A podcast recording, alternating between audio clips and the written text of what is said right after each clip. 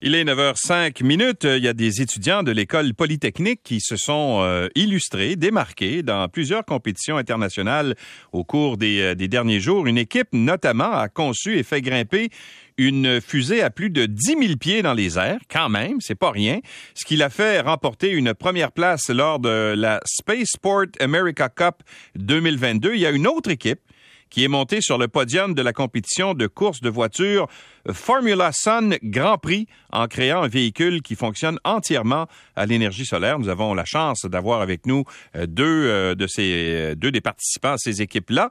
D'abord, je commence avec Audrey Collard-Daigneault, qui est assistante chef d'équipe d'Oronos et étudiante à la maîtrise en génie chimique. Bonjour, Madame Collard-Daigneault.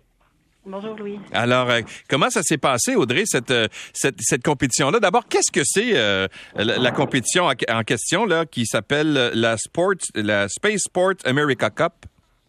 Dans le fond, la compétition de la Space Sport America Cup se déroule au Nouveau-Mexique, donc dans le sud des États-Unis. Puis le but, c'est de lancer une fusée soit à 10 000 pieds ou à 30 000 pieds. Euh, il y, a aussi différentes catégories. Il y en a qui ont des moteurs commerciaux, donc eux, ils s'occupent plus du développement de la fusée. Et il y a d'autres catégories comme la nôtre, où est-ce qu'on fabrique notre propre moteur de fusée. Donc là, c'est comme un niveau de complexité beaucoup plus élevé. Et euh, c'est ça, c'est dans cette compétition-là, dans cette catégorie-là qu'on a gagné euh, avec 10 000 pieds. Donc, le moteur de la fusée qu'on connaît, d'abord, ça fonctionne à quoi? vous, vous êtes, vous êtes, vous êtes étudiante à la maîtrise en génie chimique. Ça veut dire qu'il doit y avoir des produits chimiques là-dedans, quelque part. c'est ça. on a un moteur hybride. là, on parle pas du tout du moteur hybride de voiture avec électricité et moteur à combustion. On parle, ben, dans tous les cas, hybride ou solide, on parle d'une combustion qui va créer une poussée. Euh, pour nous, dans notre cas, le moteur hybride, c'est qu'on a notre, on, dans le fond, pour la combustion, il y a un oxydant et un carburant. Mais nous, notre oxydant, c'est un liquide qui est pressurisé.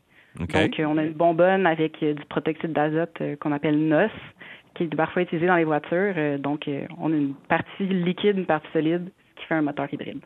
Mais, mais il y a une combustion, c'est-à-dire que ça, ça s'allume, ce, ce, ce, ce truc-là. Est-ce que ça ressemble au phénomène, moi, là, quand j'étais euh, beaucoup plus jeune, avec mon fils, entre autres, on achetait des fusées là, qu'on faisait voler, puis il y avait un parachute au bout, là, puis on mettait une espèce de moteur, puis c'était relié à une batterie, puis là, on...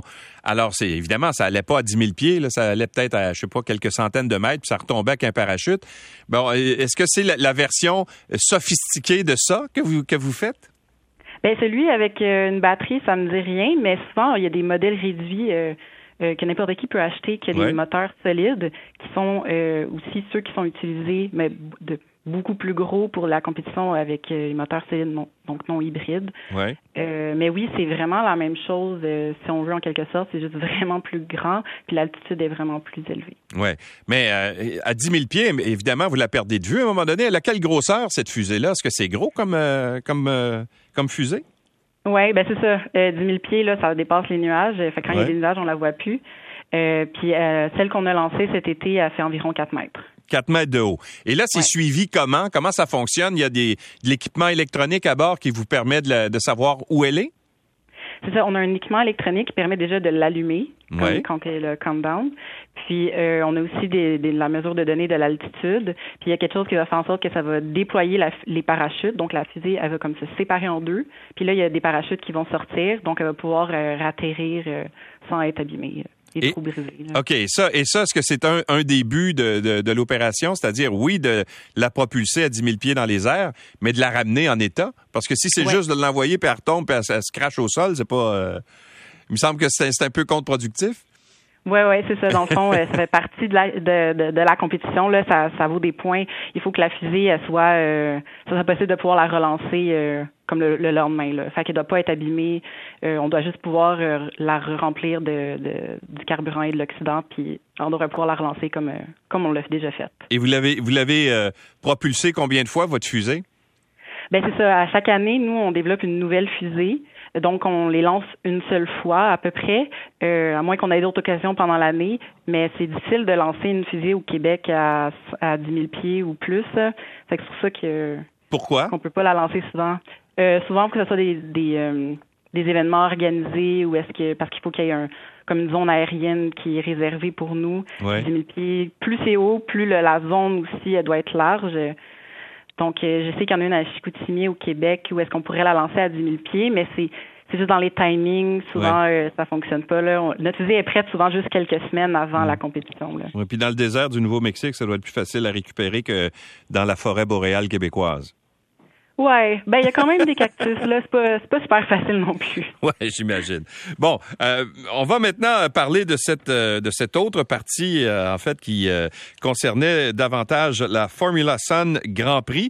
Alors là, le but c'était de construire un véhicule qui fonctionnait entièrement à l'énergie solaire et l'un des membres de l'équipe s'appelle Étienne Bédard. Bonjour monsieur Bédard.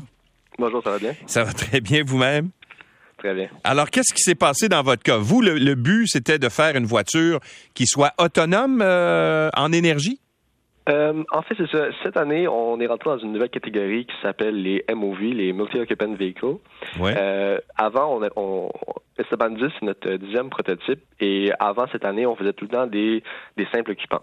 Euh, ces simples occupants-là devaient être autonomes seulement sur l'énergie solaire, donc il n'y avait pas le choix de recharger avec une borne externe, par exemple. Mm-hmm. Mais avec la nouvelle catégorie, on a maintenant le choix de se recharger dans une borne euh, de voiture électrique conventionnelle, ce qui fait qu'il y a comme un nouvel aspect à la stratégie de est-ce qu'on va plus vite ou et on recharge ou est-ce qu'on réduit la vitesse et on, on reste seulement à l'énergie solaire. Alors, vous, vous avez choisi quoi? D'y aller seulement avec l'énergie solaire. Il ouais. euh, faut aussi mentionner que c'était la première fois que ça se produisait dans cette compétition-là. Normalement, les, les, les multi-occupants étaient tout le temps dépendants de l'énergie externe. Mm-hmm. euh, cette année, la, la compétition nous a même donné un prix pour avoir été la première équipe à faire l'entièreté de la compétition sans avoir à utiliser d'énergie externe. Et elle ressemble à quoi la voiture? Parce que, que dans mon souvenir là, parce que y a, ça fait quand même un certain temps que ça existe ces, ces compétitions-là, les voitures ressemblaient un peu à des coquerelles, là, des grosses coquerelles pour Oui. pour avoir une espèce une grande surface euh, où on met les cellules photovoltaïques. Là.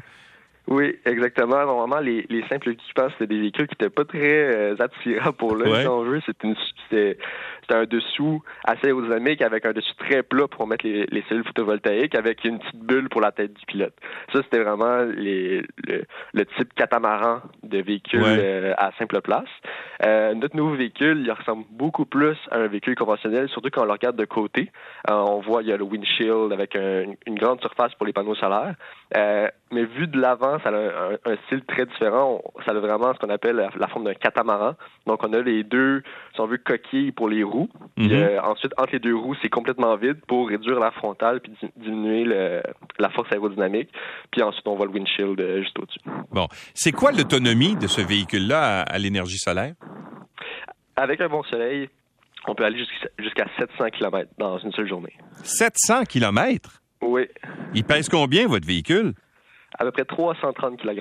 OK, c'est très très très léger là. C'est euh, Très, très, très léger. L'entièreté du, de la- du châssis, la, la carrosserie du véhicule est en fibre de carbone.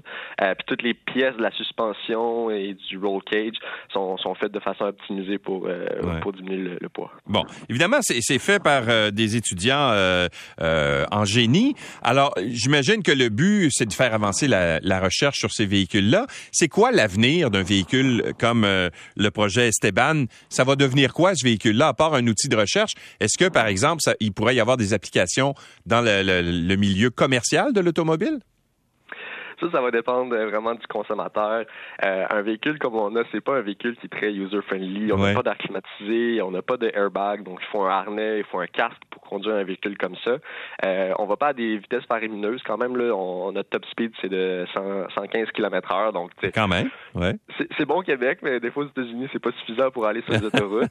Euh, donc c'est ça, ça dépend du consommateur. euh, à quel point la, la raison pour laquelle on est capable de faire 700 km, c'est que nous, on s'est affranchi de tous ces systèmes-là qui consomment beaucoup d'électricité. Mhm. Euh, donc notre, toute, toute l'énergie qu'on va, ça en va dans les moteurs puis dans les petits systèmes à basse tension. Ouais. Donc, euh, si, on, si on parle de l'avenir de ces voitures-là, comme je dis, ça va dépendre du consommateur. Qu'est-ce qu'il est prêt à sacrifier afin de, de diminuer sa consommation Ouais. énergétique? Mais est-ce que des, des constructeurs, par exemple, euh, automobiles, là, des grands constructeurs, s'intéressent euh, aux, euh, aux travaux qui sont présentés, aux projets, aux prototypes qui sont présentés, justement pour voir s'il n'y a pas des applications qu'eux-mêmes pourraient appliquer à leur véhicule? Tout à fait. Il y a même Tesla qui est venu euh, qui est venu voir la compétition pour voir qu'est-ce que les équipes faisaient puis qu'est-ce qu'il y avait comme euh, comme avenir. Euh, je pense que le but avant tout de la compétition, c'est de faire un statement puis de prouver que l'énergie solaire c'est une énergie qui, qui vaut la peine de s'intéresser puis de continuer à développer. c'est sûr que présentement les véhicules, les VUS qu'on a au Québec, ça, ça consomme encore trop d'énergie pour que les panneaux solaires peuvent vraiment faire une différence. Donc, euh, il faut pas seulement revoir, euh, il faut pas seulement se dire, ah, on peut mettre des panneaux solaires sur les voitures. Il faut penser à comment mhm. est-ce qu'on peut faire les voitures pour qu'ils consomment moins, pour que les panneaux puissent faire une différence. Bon, ben, en tout cas, euh, félicitations, M. Bédard. Merci beaucoup. Et, j'espère que ça, ça vous permettra d'avoir une longue carrière dans, dans, dans, ce domaine. Je retourne, je retourne maintenant à Mme Collard-Daigneault. Audrey, l'application de vos recherches à vous, ce serait quoi au juste et quel est l'avenir d'un projet comme le vôtre? Dans le fond, on conçoit, on fabrique et on lance des fusées sondes. Donc, ça, ça permet vraiment de comme former le, la relève potentiellement pour euh, lancer des fusées au Canada. Mm-hmm. Donc, c'est vraiment connexe à ce qu'on peut apprendre dans notre euh, dans notre formation à Polytechnique. Et est-ce que vous pensez, par exemple, qu'il euh, y a des débouchés d'avenir pour vous dans ce domaine-là? Ben moi personnellement j'aimerais vraiment ça. C'est vraiment une découverte que j'ai faite dans mon baccalauréat, vu que je suis en génie chimique et non en génie mécanique, qui est la plupart des gens euh, dans, dans dans l'équipe.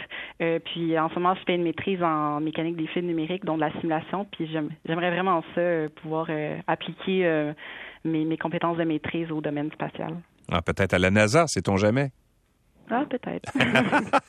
ben, à, tout événement, euh, félicitations, bravo pour euh, cette, euh, cette, cette belle performance, puis on vous souhaite le meilleur pour l'avenir.